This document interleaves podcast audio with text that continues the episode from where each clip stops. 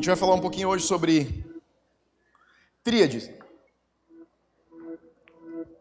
Que bicho é esse? Você ouviu falar de tríade? Sim ou não? O que é uma tríade? Teoricamente é uma coisa com três pontas, certo? A gente vai falar sobre a tríade da sustentabilidade. Uma palavra que Deus me deu essa semana. Até eu custei acreditar no começo. Então, se você demorar um pouco para acreditar em mim, tá, você está bem, eu também demorei. Mas a Bíblia é recheada de revelações que não são aparentes. Em Provérbios tem um versículo que diz que é, o desafio ou o, o prazer dos reis é encontrar segredos. E o prazer de Deus é esconder esses segredos. Então deixa eu dizer algo para você. A Bíblia é recheada de revelações que você não vê quando você lê um versículo uma vez. Que só se revelam se você cavocar.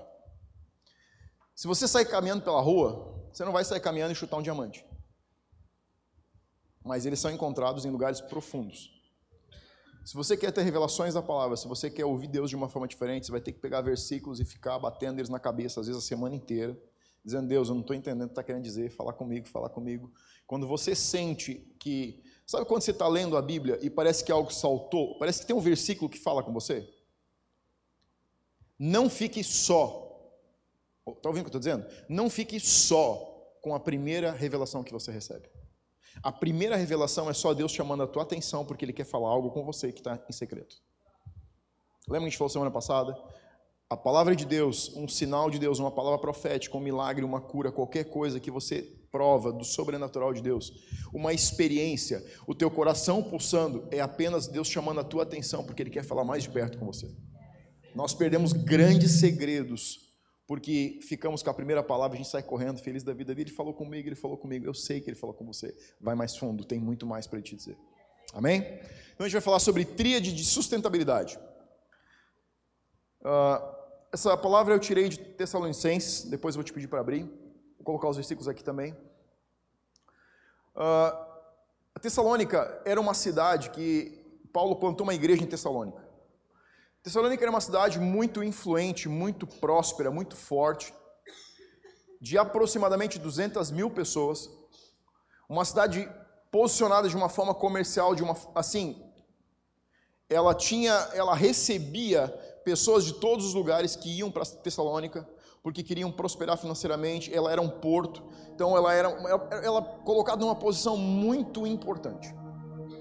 Então a igreja que Paulo plantou em Tessalônica tinha duas características que eram muito incríveis. E ele escreve duas cartas, a primeira, primeira e segunda Tessalonicenses, para essa, para essa igreja em Tessalônica, para os Tessalonicenses. E essa primeira carta tem uma característica muito interessante. Todo final de capítulo de 1 Tessalonicenses faz a mesma afirmação. Olha só, olha o que diz o capítulo 1, versículo 10. E para aguardares dos céus o seu filho, a quem ele ressuscitou dentre os mortos, Jesus, que nos livra da ira vindoura. Então, o foco aqui é aguardar a volta de Jesus. Agora olha o que diz o versículo, capítulo 2. Final do capítulo 2 diz: Exortamos, consolamos e admoestramos para viverdes por modo digno de Deus que vos chama para o seu reino e glória. Está falando da eternidade de novo. Final do segundo capítulo, eternidade. Capítulo 3. Ao fim de que seja o vosso coração confirmado em santidade, isento de culpa da presença de nosso Deus e Pai, na vinda de nosso Senhor Jesus com todos os santos. Terceira afirmação sobre volta de Jesus e eternidade. Capítulo 4. Depois nós, os vivos, os que ficarmos, seremos arrebatados, juntamente com eles, entre nuvens para o encontro do Senhor nos ares, e assim estaremos para sempre com o Senhor. Capítulo 4, quarta vez a afirmação sobre volta de Jesus e eternidade. Último capítulo, o mesmo Deus da paz o santifique em tudo, e o vosso espírito e alma e corpo sejam conservados íntegros e irrepreensíveis na vinda de nosso Senhor Jesus Cristo. A Bíblia foi, é uma reunião de várias cartas, de vários relatos históricos. A Bíblia que você conhece como que começa em Gênesis e termina em Apocalipse, ela não foi sempre assim. Ela foi uma compilação de escritos, manuscritos, testemunhos e cartas principalmente no Novo Testamento, de cartas que eram deixadas, relatos de quem andou com Jesus, relatos dos apóstolos, relatos de Paulo. Então, o que você conhece por Bíblia hoje não era sempre assim. Mas a divisão que foi feita na Bíblia dividiu é, todo, toda a carta de 1 Tessalonicenses em cinco capítulos, e os cinco capítulos terminam com uma afirmação sobre a volta de Jesus. Paulo, quando escrevia a carta para as igrejas, ele tinha sempre, presta atenção em mim, o telão vai estar ali para sempre. Depois você pode ficar depois do culto olhando para ele, não tem problema, a gente deixa você ficar aqui uma meia hora. Olha para mim. Isso. Quando você olha as cartas de Paulo, elas sempre eram, elas tinham um tema central, enquanto tinham outros temas menores orbitando ao redor do tema central. A carta de 1 Tessalonicenses está com um tema central focado na volta ou na vinda de Jesus. E Paulo manda essa carta porque ele está em Corinto e ele recebeu relatos de uma igreja que ele plantou. Paulo chegava a plantar duas igrejas por mês. Então você tem uma ideia de como esse cara andava. Então ele plantou essa, essa igreja em Tessalonicenses, voltou para Corinto, e ele já está lá e voltam relatos. Agora, você precisa entender uma coisa. Por ser uma igreja nova, por ser uma igreja recente, existe um movimento nessa época muito forte de paganismo. Diversos deuses. Então, Paulo está mandando uma carta de volta para os Tessalonicenses para trazer à tona, na mente, no coração deles, algumas das coisas com as quais ele tinha lidado enquanto ele estava plantando a igreja. E ele está mandando cartas porque ele está reaprumando, ele está trazendo extremidades para um ponto de equilíbrio. A igreja de Tessalonicenses era uma igreja nova, então ela tinha correntes andando dentro da igreja de ensinos heréticos, pagãos, e Paulo queria colocar isso no devido lugar para que ela fosse uma igreja que amadurecesse com equilíbrio. E tinha duas extremidades principais que a igreja de Tessalônica estava tendo problema. Uma das extremidades era pessoas que tinham uma vida social, que tinham condição financeira além da média da cidade. Ou seja, pessoas que tinham se mudado para a cidade de Tessalônica porque queriam prosperar financeiramente. Então a igreja de Tessalonicenses, essa igreja em Tessalônica tinha duas características. Essa classe de pessoas que era muito influente no, na sociedade. E tinha uma segunda classe de pessoas dentro da igreja de Tessalônica, que era pessoas que eram os crentes fervorosos. Eles amavam Jesus, eram desesperados por Jesus, tudo na vida que importava era Jesus. Quando Paulo está mandando essa carta para os Tessalonicenses, ele está tentando trazer as duas extremidades para um lugar de equilíbrio. Qual é o lugar de equilíbrio? Você que está vivendo uma vida, que tem condição financeira, que está focado em desenvolver, melhor, fazer crescer o seu capital, deixar uma herança para seus filhos, não se esqueça de que Jesus vai voltar e a vinda dele é inevitável. Então ele está dizendo, não foque só nisso, viva uma vida equilibrada aqui. E ele também está dizendo para os Tessalonicenses, se você começar a ler a carta, você vai perceber que ele deixa muito claro que ele está dizendo o seguinte: vocês que são fervorosos, também comecem a sair dessa extremidade de apenas Jesus, e entendo que vocês têm que viver uma vida que ela, o fervor não pode desaparecer, mas a sua vida precisa continuar. A igreja está sendo abalada por extremidades opostas. Deixa eu dizer algo para você.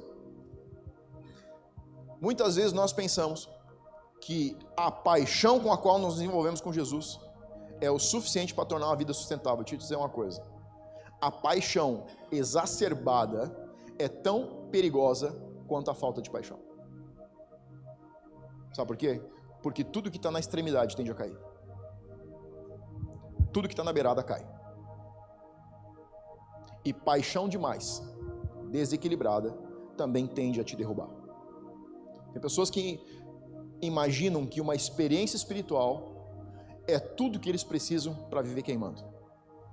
Para viver queimando você precisa madeira e não palha.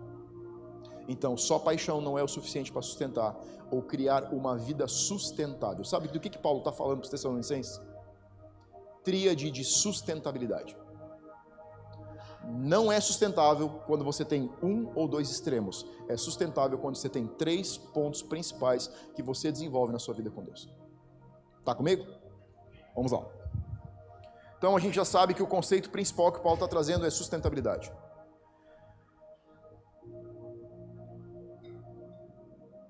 Eu quero só afirmar isso e te dar na Bíblia. Provérbios 30, versículos 7, 8 e 9. Olha o que diz esses provérbios aqui. Duas coisas te peço e não me negues antes que eu morra. Duas coisas então. Afasta de mim a falsidade e a mentira, não me dê pobreza nem riqueza. Dá-me o pão que for necessário.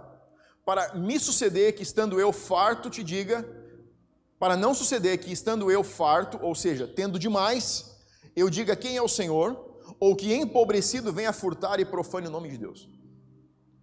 Salomão foi o homem mais sábio e mais rico que o mundo já conheceu.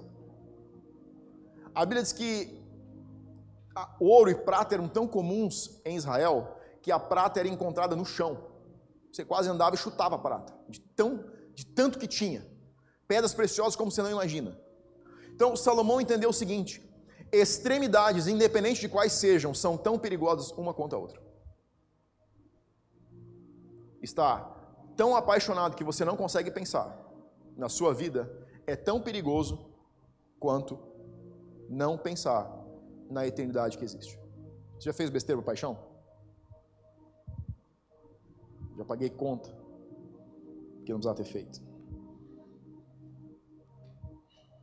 São as coisas com as quais a gente tem que lidar. Porque você está apaixonado, você faz coisas que não faria numa vida normal. Abrir porta de carro, por exemplo. Quem já fez isso? E depois você escuta. Uma vez você abria a porta para mim. É. Aquelas frasezinhas quando você está indo jantar. Faz sentido essa sala, não sei porque eu lembrei dele. Talvez porque ele foi o último casal, quase o último, sei lá. Bora. Então, a tríade da sustentabilidade. O conceito de sustentabilidade em três pontos não é novo para o mundo, mas é menos novo para a Bíblia. O conceito de um tripé de sustentabilidade já está dentro do mundo de negócios hoje. Quando começou a Revolução Industrial, a gente tinha um desenvolvimento de riqueza não sustentável. Se você estudar um pouco a história, vai ver que durante a Revolução Industrial é, houve. O ponto principal era fazer dinheiro, não importa que preço. Não importa o quanto o mundo vai sofrer com isso, não importa quantas pessoas vão sofrer com isso, o negócio é fazer dinheiro. Se você lembrar, isso foi uma época onde Charles Chaplin fez aquele filme que ele fica torcendo a chave, assim, alguém já viu aquilo? Aquilo era uma crítica silenciosa a um movimento que não era sustentável. A outra extremidade foi o quê? O nascimento e o surgimento, do socialismo. Não, não precisa empresa para nada, a gente não precisa, ninguém precisa ficar rico, todo mundo vai ganhar a mesma coisa. Isso é insustentável. Você sempre vai ter pessoas que querem virar na vida. Se eles são impedidos disso, a economia é travada. Então, outra extremidade, sempre pontos extremos. A economia sustentável nasceu quando é, o, o, o, o mundo dos negócios começou a entender que precisava ser baseado em três pilares de economia, sociabilidade e ambientalismo. Então, para um negócio ser sustentável hoje, ele precisa ser fundamentado em três pilares, que é precisa dar dinheiro. Você não coloca um negócio para trabalhar mais que todo mundo e ganhar o mesmo que todo mundo ganha, sim ou não? Não. Sim, Eve? Não. Se você perguntar para o Eve, não, eu quero ganhar mais. É o natural de todo mundo ter um negócio. Qualquer pessoa que coloca uma empresa está dizendo o seguinte: eu quero ganhar mais que a média das pessoas com quem eu me relaciono. Isso é um negócio, é normal. Todo negócio existe para dar dinheiro. O segundo pilar é precisa trazer bem social. As empresas que mais crescem hoje são empresas que têm uma abordagem social. Ela tem um investimento na sociedade. E o terceiro pilar é a questão de não ter degradação ambiental. Você pode ver, é um movimento universal hoje, existe fórum sobre isso, existe encontros em países. Então, o mundo está reclamando algo que um apóstolo já tinha entendido, que era Paulo. E eu quero te mostrar onde ele entendeu isso hoje. Então, Eclesiastes 4,12, você não vai achar, só pode anotar, diz assim: Se alguém quiser prevalecer contra um, os dois lhe resistirão. O cordão de três dobras não se arrebenta com facilidade um cordão de três dobras, não arrebenta com facilidade, porque ele sempre vai ter duas fazendo força quando uma estiver enfraquecida. Então, 1 Tessalonicenses capítulo 1. Agora você vai me acompanhar. Então, no versículo 2, Paulo começa dizendo o seguinte: Damos sempre graças a Deus por todos vós, mencionando-vos em nossas orações e sem cessar, recordando-nos diante de Deus, nosso Pai, da operosidade da vossa fé, da abnegação do vosso amor e da firmeza da vossa esperança no Senhor, no nosso Senhor Jesus Cristo. Reconhecendo, irmãos, amados de Deus, a vossa eleição, porque o nosso evangelho não chegou até vós tão somente em palavra, mas sobretudo em poder no Espírito Santo e em plena convicção, assim como sabeis ter sido o nosso procedimento entre vós e por amor de vós. Então a gente tem a primeira tríade aqui. A primeira tríade é fé, esperança e amor. Essa tríade de, de equilíbrio é mencionada pelo menos declaradamente nove vezes no Novo Testamento. Para que você tenha uma fé saudável, ela precisa estar baseada em uma tríade da fé que é fé, esperança e amor. Você não consegue ter uma fé madura se ela não tem esperança. E esperança aqui não é expectativa otimista. Esperança é esperança mesmo que não haja mais otimismo. Isso é a mesma coisa de que dizer, você pode estar desanimado, só não pode perder o seu propósito. É isso que a gente diz para todo o pessoal que serve aqui. Se você perguntar para eles, o jargão aqui é: não importa quão desanimado você esteja, venha, faça o que você tem que fazer, porque você está fazendo por causa do teu propósito, por causa de galardão, por causa do chamado que Deus te deu.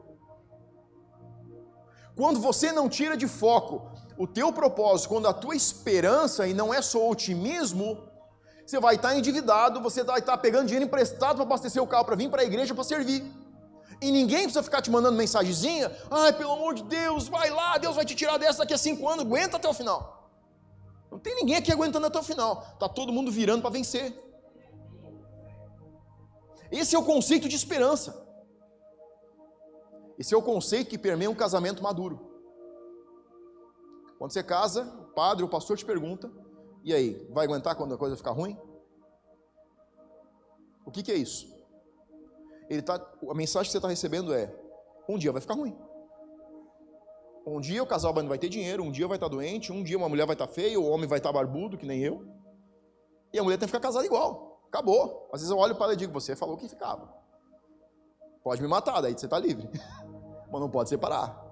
É simples, mas é a verdade. Esperança não é fundamentada em uma expectativa de razão. Ela chega a ser irracional. É algo que eu me comprometi e eu estou com foco na minha vida eterna, na volta de Jesus, e é uma esperança. Embora eu morra, e muitas gerações já se passaram, pessoas dormiram em Cristo, Paulo dizia, mas não perderam a expectativa da esperança. Dá uma olhada na, na galeria dos heróis da fé e me diz quantos alcançaram o que esperavam. E a Bíblia diz que eles morreram visualizando. O que, que, visualiz... o que, que estavam vendo? Eles continuavam com a esperança deles, acesa. E a esperança acesa te dá uma fé que precisa ser fundamentada em amor. Então, a tríade da fé é fé, esperança e amor. Uma fé sem amor não se engaja. Uma fé sem amor não tem ação. Porque você não pode mostrar amor até que você está fazendo algo para mostrar que você ama. Não é só de palavra. Os nossos atos falam mais do que as nossas palavras. Então, essa tríade te dá a condição e de entender que uma vida cristã, para ser sustentável, precisa estar alicerçada em três bases principais. Deixa eu dizer algo para você normalmente você vai ter que estar levantando uma enquanto você tem duas que estão fortes. Esse é o conceito Eclesiastes. Enquanto um está fraco, você tem dois que vão sustentar. Se você estivesse fundamentado só em um, você vai espanar em algum momento da sua vida. Cristianismo é coisa séria, vida com Deus é coisa séria. Então, Gálatas capítulo 5, versículo 6 diz: Porque em Cristo Jesus nem a circuncisão nem a incircuncisão tem algum valor, mas a fé que atua pelo amor. A fé que atua pelo amor é uma confissão de fé. Quando você tem uma fé em ação, você está confessando seu amor por Deus, seu amor pelo teu próximo. Você não pode dizer que você tem uma confissão de fé até que a tua fé esteja em movimento. Não é a respeito de ser judeu, não é a respeito de não ser judeu, é a respeito de atuação, movimento, ação. Então, o que está aqui em Gálatas é: uma fé verdadeira está em ação. Você precisa terminar o teu dia, precisa perguntar para você mesmo: o que eu fiz hoje que revela o meu amor e a minha fé? quanto da minha vida hoje foi um espelho de quem Cristo é. Quanto dos meus relacionamentos foram fundamentados, baseados em amor de verdade. E existe amor verdadeiro e existe falso amor, a gente vai olhar depois. Mas Paulo deixa uma, um conselho para os Gálatas, ele está dizendo o seguinte: você não pode dizer que você está amando enquanto você não está movimentando. Por isso que a gente tem curso de treinamento de voluntários aqui. Porque a gente está criando uma oportunidade para que você comece a botar a tua fé em ação. Para que você comece a movimentar aquilo que você está recebendo de Deus. Mar Morto recebe o mesmo volume de água que o Mar da Galileia recebe. O Mar da Galileia despeja o mesmo volume todo dia para fora que ele recebe. E é um dos rios mais ricos em uh, mares ricos em flora aquática, subaquática. O Mar Morto recebe toda a água que vem do Mar da Galileia e não despeja nada fora. E não tem um microorganismo vivo no Mar Morto. Fé em ação produz vida para você mais do que para os outros quando você está derramando, quando você está compartilhando, quando você está falando aquilo que Deus está fazendo em você, você está gerando vida em você, porque o teu testemunho é geração de vida própria. É um fato catalisador de vida na nossa vida. 1 Coríntios capítulo 13, versículo 3, a gente tem o que é um amor verdadeiro. Ele diz o seguinte: e ainda que eu distribua todos os meus bens entre os pobres, e ainda que entregue o meu próprio corpo para ser queimado, se não tiver amor, nada disso me aproveitará. O amor é paciente, benigno, não age em ciúmes, não se ufana, não se ensoberbece, não se conduz de forma inconveniente, não procura os seus interesses, não se exaspera, não se ressente do mal, não se alegra com a injustiça, mas regozija-se com a verdade. Tudo sofre, tudo crê, tudo espera e tudo suporta. Isso é amor de verdade. Mas isso não é uma declaração do que você tem que viver com Deus. Isso é uma declaração do que você tem que viver com Deus e com o teu próximo. Tua esposa, com os teus filhos, com o teu marido, com os teus familiares, com a igreja onde você vai, com a família que orbita ao teu redor. Amor só é amor de verdade quando ele segue os princípios de 1 Coríntios 13. Existe o segundo tipo de tríade que precisa estar na nossa vida e eu quero te dar isso como uma afirmação que é a tríade, tríade do amor. A tríade do amor diz: ame a Deus e ame o seu próximo como a si mesmo. Mais uma vez, um equilíbrio de três pontas. Só é sustentável se você tem três pontos para alicerçar o seu amor. Jesus disse: o resumo de todos os mandamentos é amar a Deus acima de tudo e amar o seu próximo, mas aí ele diz algo que a gente muitas vezes esquece, que é amando eles como você se ama. Então a pergunta é: quanto que você se ama?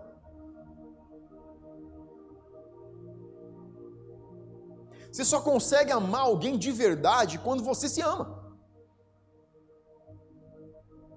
Porque você só consegue dar para o outro um reflexo daquilo que você tem dentro de você.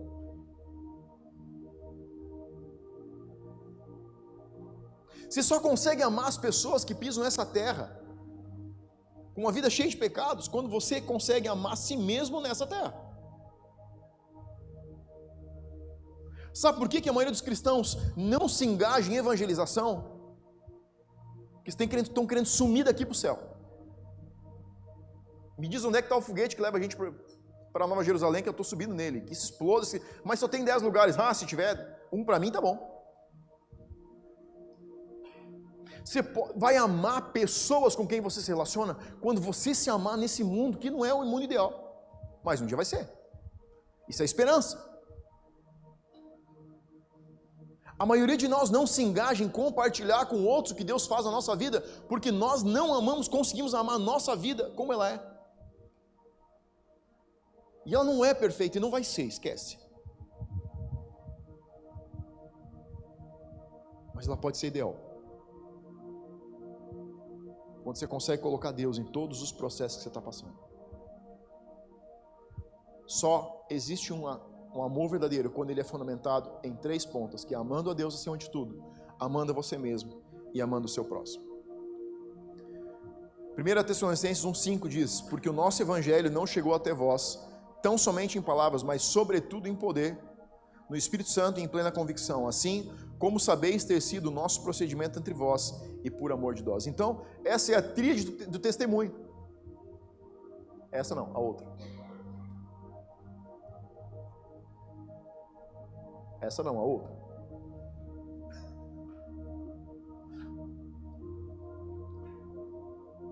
Deu tilt. Depois você vai ver ali. Então, a tríade do testemunho é palavras, plena convicção e poder do Espírito Santo. Que Paulo está dizendo para os Tessalonicenses é: o versículo diz bem claramente, o nosso evangelho não chegou só com palavras. Não é um evangelismo eficiente se você só falar. Paulo está sendo muito claro com os Tessalonicenses dizendo o seguinte: a fórmula para vocês fazerem essa família, essa igreja crescer, é fundamental o evangelismo de vocês no testemunho baseado em três pontas, que são palavras. E quando Paulo fala de palavras, ele está falando de duas coisas. Uma delas é: Paulo era um dos homens mais sábios e letrados da sua época. Então, letrado no quê?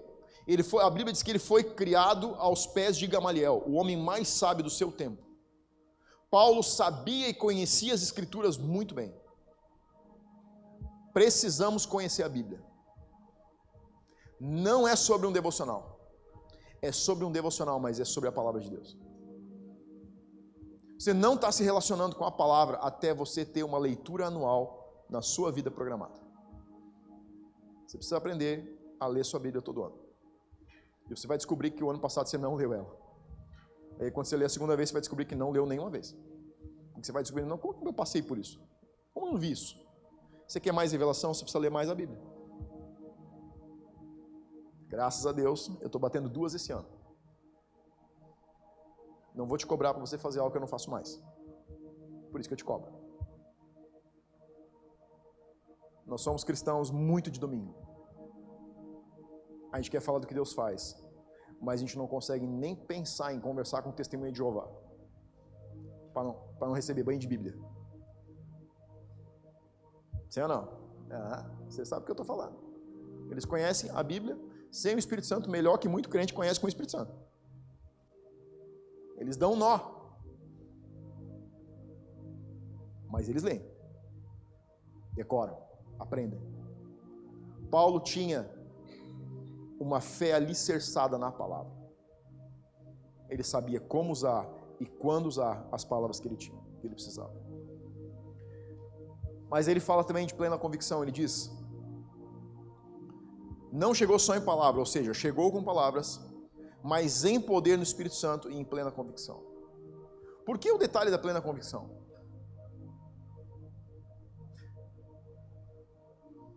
Como você se sente, o que você faz quando você está numa roda de amigos e alguém conta uma notícia, e você leu a notícia e você sabe que ele está dando uma informação errada. Não porque ele quer mentir, só porque ele não, não leu a informação direito, ouviu ela de alguém e dá uma informação errada. Como é que você se sente? Tipo assim, ah, tô nem aí. Ou você imediatamente, assim, não, não, é, não foi bem isso. Eu, eu li hoje à tarde, né? a informação foi essa, essa e essa. Quem faz isso? Você já percebeu que quando você está numa roda e alguém dá uma informação, uma coisa começa a ferver aqui dentro? Você sabe por quê? Isso não é uma casualidade. Isso é algo que Deus colocou dentro de você. Você não consegue se calar com aquilo que você está convicto. Sim ou não? Se você tem convicção, pensa em algo que você tem certeza, e alguém vem te dizer o contrário, o que, que você faz? Tipo eu, assim, que achei acender assim, uma chama de. Que o olho quer ficar vermelho, vai explodir. Os sanguíneos, os colegas têm um pouco de problema com isso. Eu perco até a força nas pernas, não sobra nem sangue na perna. O que, que é isso?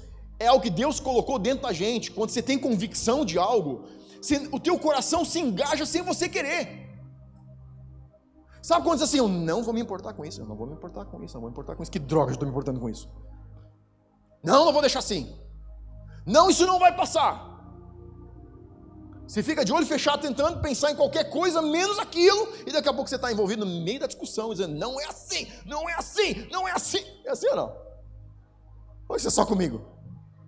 Tem mais alguém aqui assim? Não? Ah, que bom que não tem ninguém mais. Graças a Deus. Pois vocês olham tudo por mim, eu vou fazer uma fila aqui, passa todo mundo aqui. Sabe o que é isso? É o que Deus colocou dentro de você. Te entende, André? É o que Deus colocou dentro de você. Teu coração começa a queimar e começa a botar esse negócio para fora sem você querer. Como que você se sente quando você vê uma injustiça sendo cometida? Você parece que sente que tem que ir lá resolver isso. Deixa eu dizer algo para você. Se segura. Você tem tanta fé, convicção da sua fé, quanto você sente isso quando você conhece alguém, você precisa compartilhar e não compartilha. Então, agora a prova da verdade é a seguinte: quanta convicção você tem tido nos teus dias? Porque se for uma fé como a de Paulo, baseada em convicção, se a tua fé tem a ponta da tríade chamada convicção, você não vai conseguir se relacionar sem dizer: Deixa eu te contar o que Deus está fazendo na minha vida. Deixa eu dizer para você o que Deus faz. Deixa eu dizer para você uma cura que eu recebi. Deixa eu compartilhar o que Deus está fazendo na minha vida, no meu casamento. É isso que Paulo disse. Plena convicção. Se você tem uma fé, se a nossa fé é baseada em convicção, é impossível você não se importar. Isso significa que quando nós nos importamos, nós ainda não temos a convicção que deveríamos ter para influenciar outras vidas.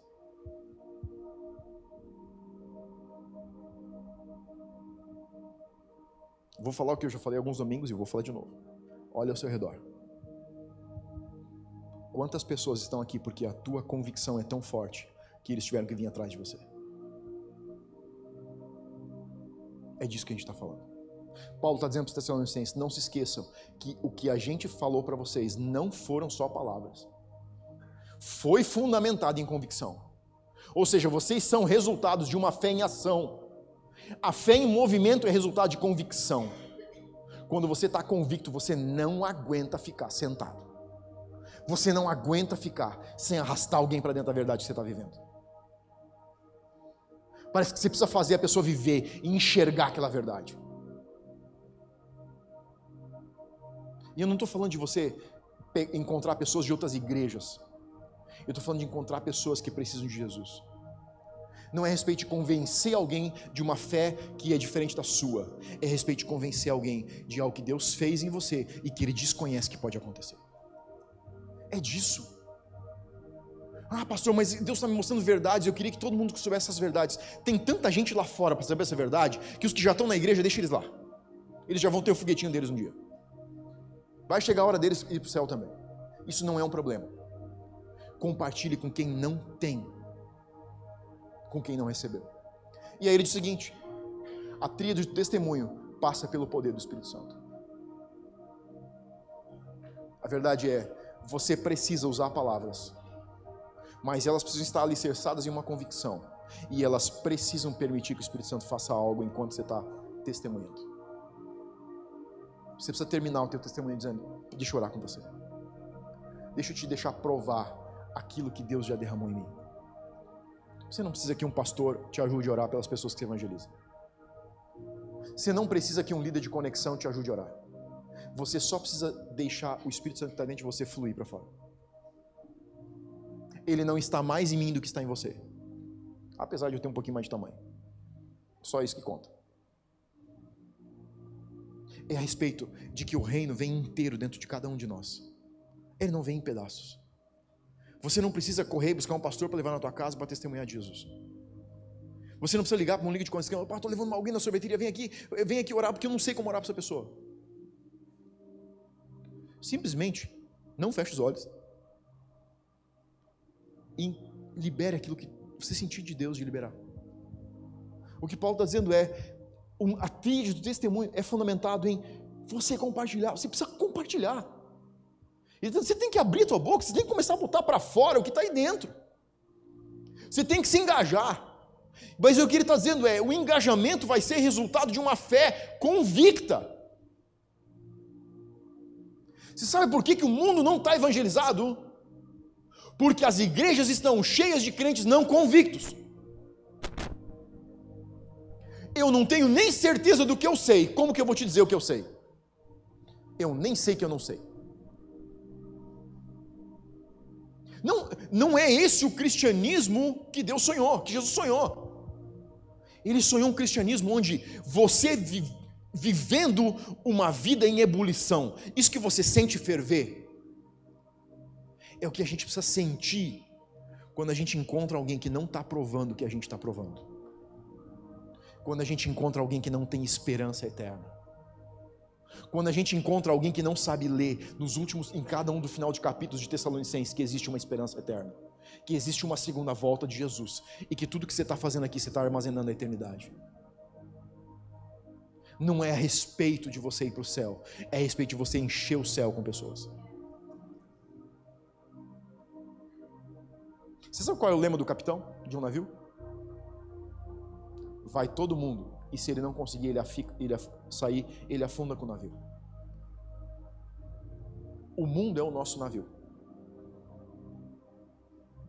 E a gente está agindo como gente, não como líderes, como Jesus sonhou.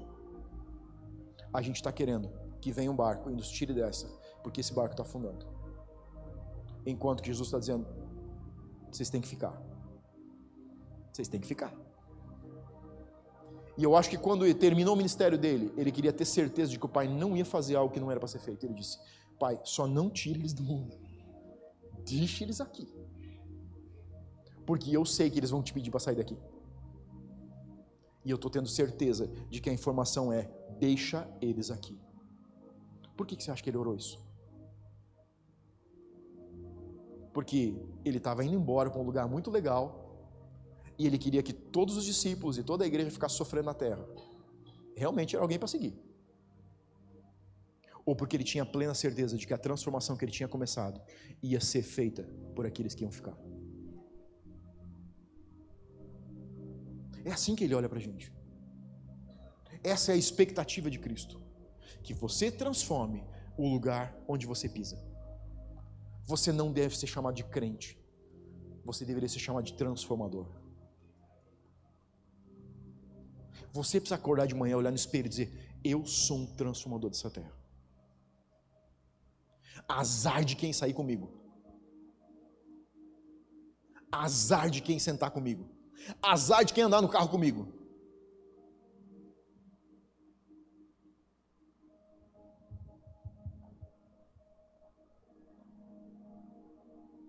Marcos 16, 19.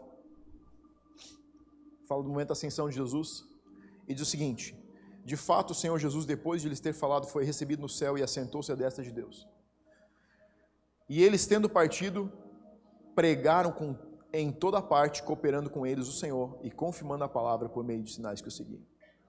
Então, Jesus não está mais na terra. Depois da ascensão, esse, essa passagem de Marcos está dizendo o seguinte: E eles, tendo partido depois da ascensão de Jesus, pregavam por toda parte e cooperava com eles o Senhor e confirmava a palavra por meio de sinais que o seguiam. Aquilo que você prega, se você der lugar para o Espírito Santo, ele vai confirmar através de sinais. Você não vai ver curas acontecer a menos que você use palavras. Não é não é a respeito de atacar pessoas na rua e orar para serem curadas é a respeito de atacar pessoas na rua, orar para que eles sejam curadas, pregar o evangelho, e aí os sinais começam a aparecer. Se não existe pregação do evangelho, é adoração de sinais. A gente está vivendo um movimento de sinais e maravilhas na rua.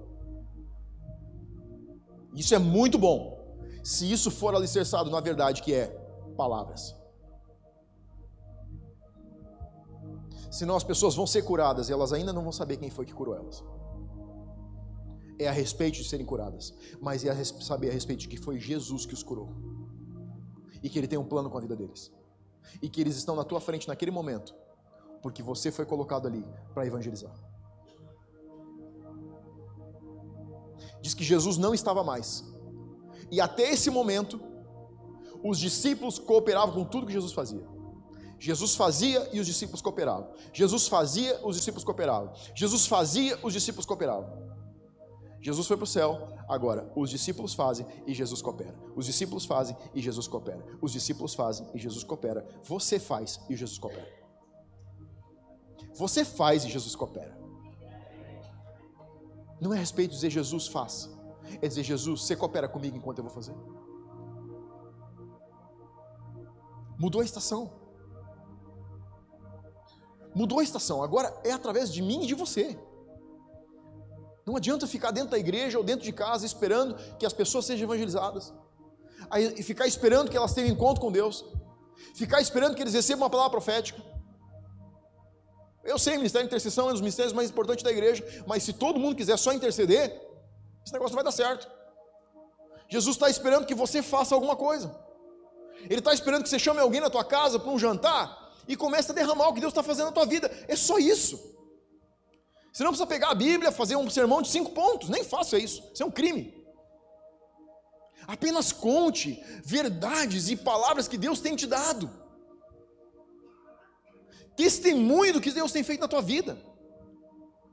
Se você recebeu uma cura, se você recebeu uma palavra que já se cumpriu, se você ouviu Deus falar com você de forma clara, apenas diga: Você sabe do negócio? Deus fala com as pessoas. Acabou. Não, ele não fala. Fala. Aqui em casa ele fala toda hora. E começa a compartilhar o que Deus tem falado. É apenas a respeito de derramar o que Deus está feito na sua vida. É a respeito de usar os teus relacionamentos com um propósito maior.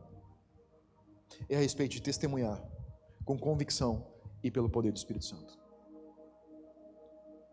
Eles saíam, não ficavam lamentando, entenderam que era movimento e Jesus cooperava com eles. Agora, eles estão fazendo o que Jesus fazia. E o Espírito Santo confirma a palavra por meio de sinais.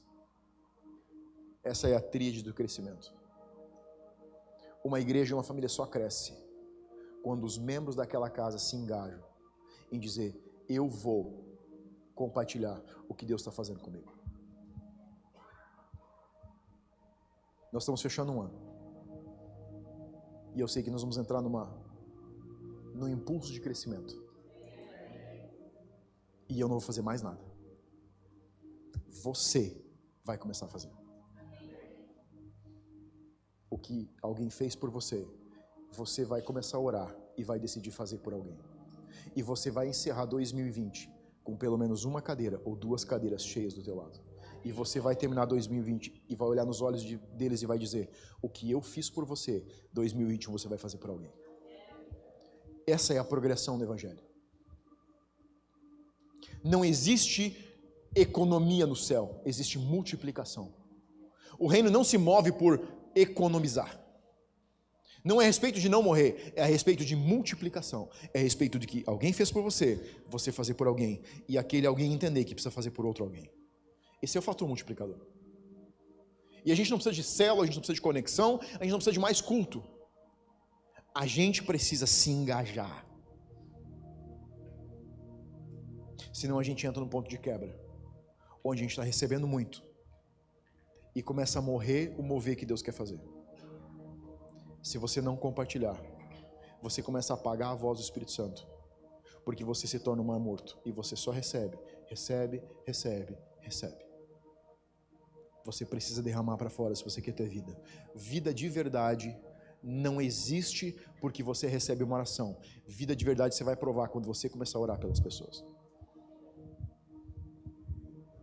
Vida de verdade não é responder, receber uma palavra profética.